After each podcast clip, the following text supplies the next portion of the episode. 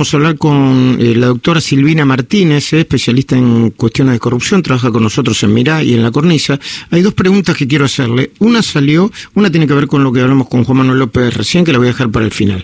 Y la otra tiene que ver con una nota que publicó Lucía Salinas y que dice que el juicio oral y público por Otosur y los Sauces recién va a empezar en 2021, o sea, después de las elecciones legislativas del año que viene. En el, a ver, en el segundo semestre de 2021 o en el primer trimestre de 2022. Eso fue lo que recuerdo haber leído. Buen día, Silvina Martínez.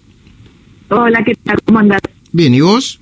¿Cómo es esto, ¿cómo es esto de, del juicio oral para Otesur y los sauces? Es una barbaridad. La realidad es que nosotros lo venimos advirtiendo desde hace muchísimo tiempo.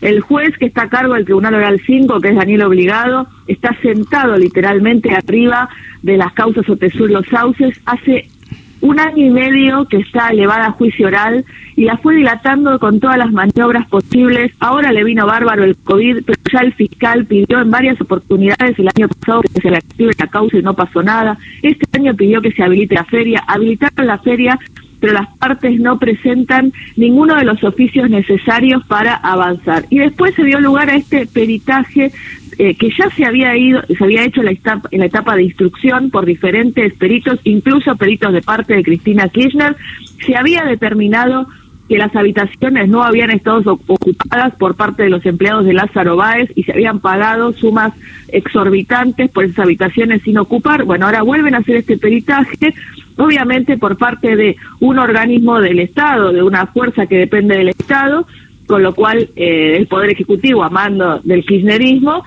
y termina dilatando la cuestión para después de las elecciones del año próximo. Las elecciones van a ser el termómetro que van a determinar si esta causa muere definitivamente o hay posibilidades de que comience el, juicio oral. Estoy pensando seriamente en la iniciación de un juicio político a los integrantes, bueno, una denuncia del Consejo de la Magistratura a los integrantes del Tribunal Oral 5 porque se hace escandaloso lo que están haciendo con esta con esta causa de corrupción. ¿Un pedido de juicio político a los tres integrantes?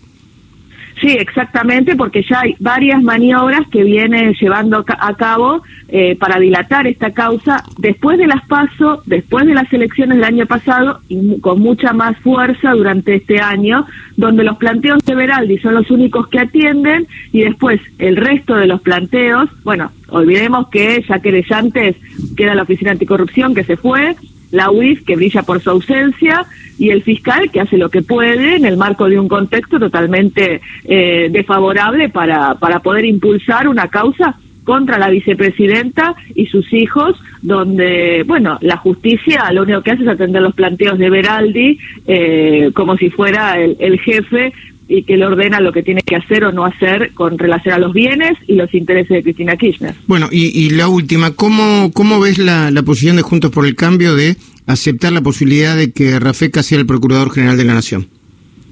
Mira, lo veo como ciudadano, me parece mal que la oposición hable en, esto, en este contexto de negociar mucho más grave la, un, procurador de la nación, ¿no? Y cuando afirman de que es el mal menor, mira, a mí no me consta que sea el mal menor porque todavía no se ha sancionado la ley y no se ha propuesto otro, otro candidato. Y en ese caso, si esto sucede efectivamente, ese otro candidato que ellos dicen es eh, designado con la complicidad de algunas fuerzas de la oposición, la gente lo que va a recordar es la oposición que lo votó y no el oficialismo. Y si Rafecas termina siendo designado y hace lo que suponemos que va a hacer, la gente va a recordar que la oposición favoreció esos intereses del kirchnerismo en el momento más dramático y grave para la República Argentina y no en realidad lo que el kirchnerismo siempre quiso hacer y contó que iba a hacer, con lo cual me parece grave que la oposición eh, hable del mal menor cuando en realidad lo que tiene que hacer es evitar cualquier tipo de mal para la República Argentina.